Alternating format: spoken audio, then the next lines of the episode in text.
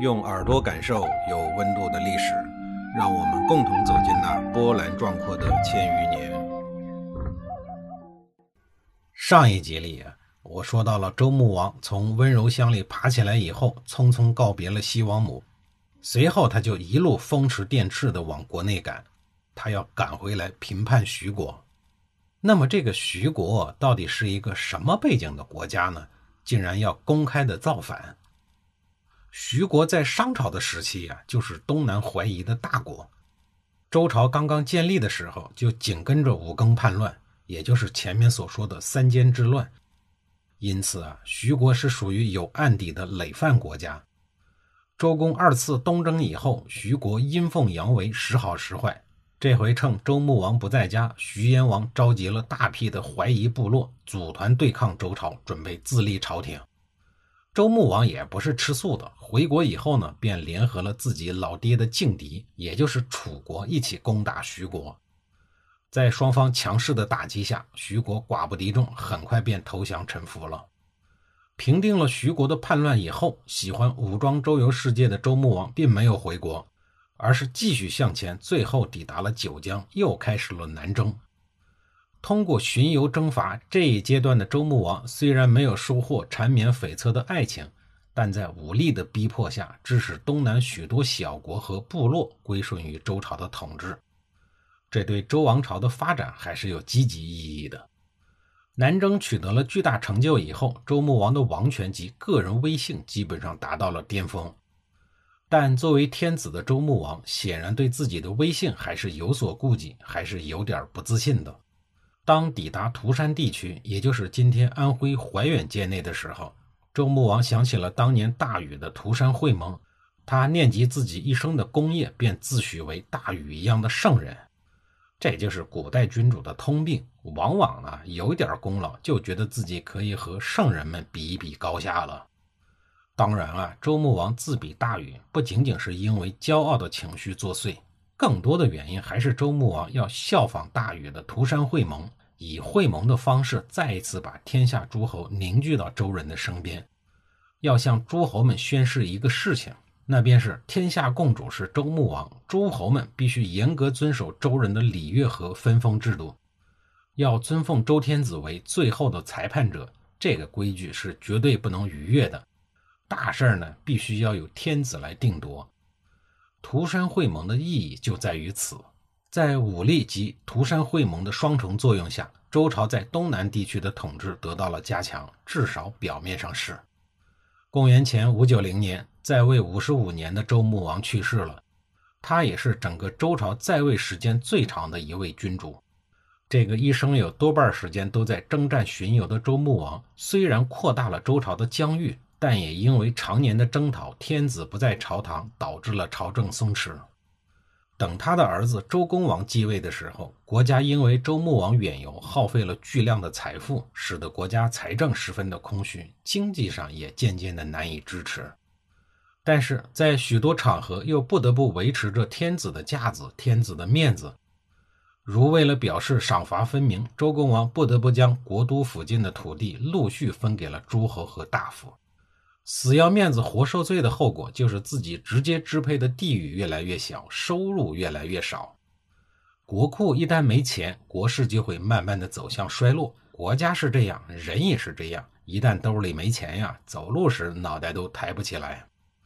面对空荡荡的国库，周公王上任以后，不得不对治国的策略进行调整。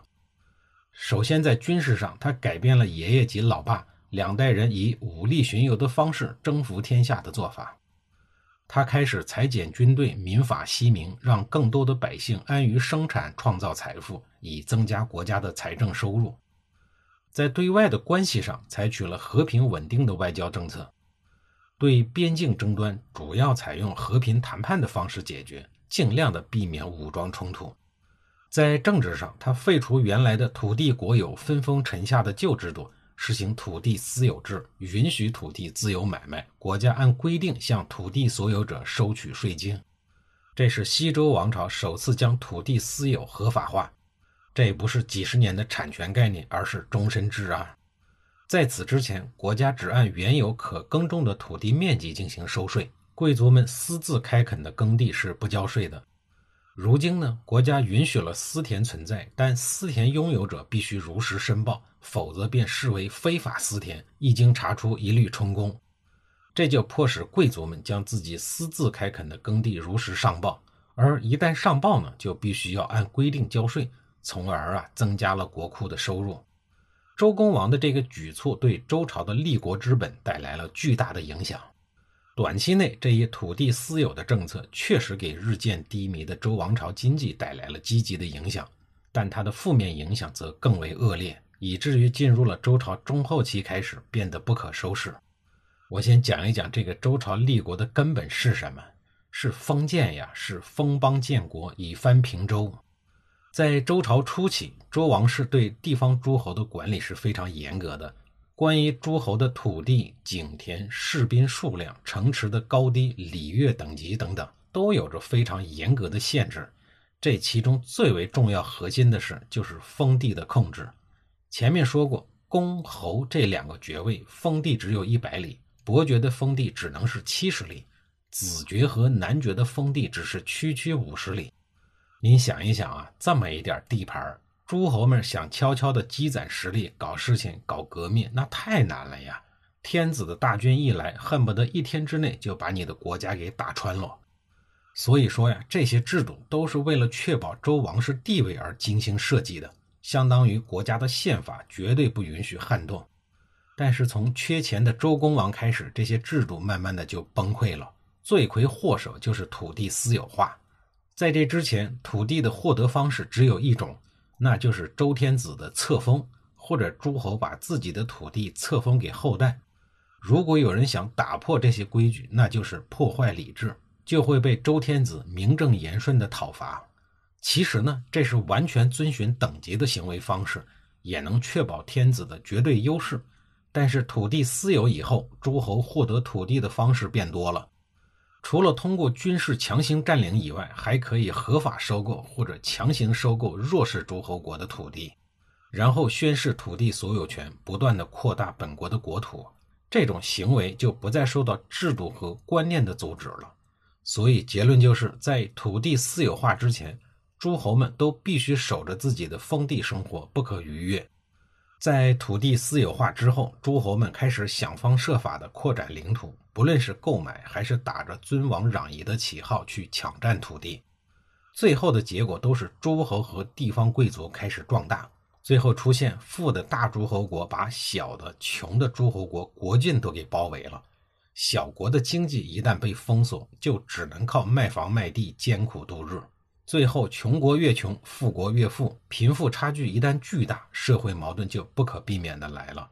最可怕的是，这个潘多拉魔盒是周公王自己打开的，他也只能眼看着那些个诸侯逐渐的做大，却再也阻止不了这个趋势。历史上有关周公王的为政举措，比起他那个父亲周穆王而言，简直少得可怜，就这么一条。除此之外啊，就剩下一个关于要听妈妈的话的故事。我不妨在这儿啊分享给大家。这个故事虽然很小，但是里边啊还是有一些值得让人思考的地方。整个故事很简单：一个叫密国的小诸侯国，他的国君密康公跟着老大周公王去泾水地区游玩的时候，这时候有三个绝世美女三胞胎姐妹来投奔密康公。密康公的妈妈得知到了这个消息以后啊，立刻劝说他要把美女献给周公王。并严肃地告诉自己的儿子说：“三只野兽在一起就是群，三个人在一起就是众，三个女子在一起就是灿。这个灿呀，就是成语‘灿然可观’的那个灿，灿就是最为鲜明、最为美好事物的意思。天子都不猎取群兽，诸侯对众人都要谦下行事，谦卑有礼。天子都不选三个同族的女子为嫔妃。”密康公的妈妈最后警告他说：“上天把最美好的事物归之于你，你有什么德行来承受呢？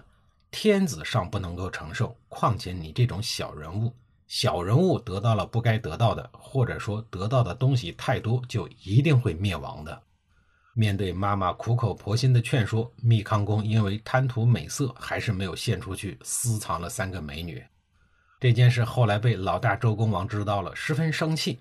随后啊，他大手一挥就灭了小弟密国，密康公呢也成为了阶下囚，含恨而亡。密国为什么这么不经打呢？像纸糊的似的，一捅就破。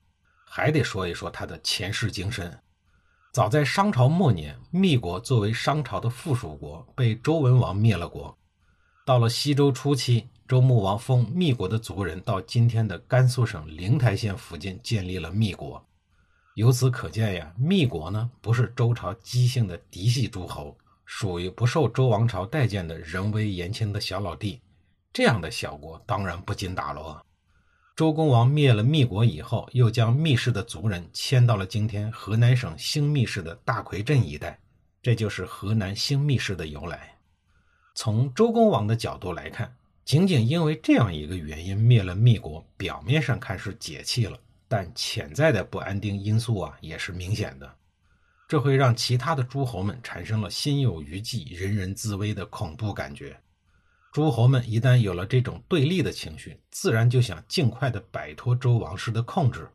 这个时候，想要将已经私有化的土地再收为周朝国有，削弱已经逐步做大的诸侯国，已经不太可能了。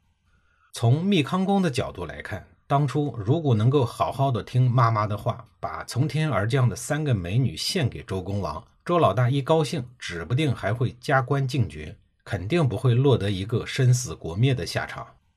所以说，任何人当面对突如其来的诱惑时，我们要能够透过表面看事情的本质，克制心中的欲望，才能够防止造成无法挽回的后果。但是要看透事情的表象来看本质。可能很多人呢都没有办法做到。这个时候啊，如果有一个明白人能在身边提醒你，那你就应该克制一下冲动的头脑，静下心来好好的听劝。这个密康公啊，从某种角度上来看，他是有点小幸运的，因为他在面对诱惑的时候，他的妈妈有足够的智慧来提醒他，告诉他诱惑的背后是陷阱。当然了，他更是不幸的，最终被欲望所驱使。没有听妈妈的建议，导致生死国灭。所以呀，要听妈妈的话，要听明白人的话。至于为什么一定要听妈妈的话，如果你还不懂为什么，那就等你成熟了再说吧。密康公死了以后没多久，灭了密国的周公王也去世了，给他的儿子留下了一个已然不怎么样的周王朝，而他儿子的名字叫姬坚。哎呀，这个名字实在是不怎么样。下一集里，我再给您详细的讲述。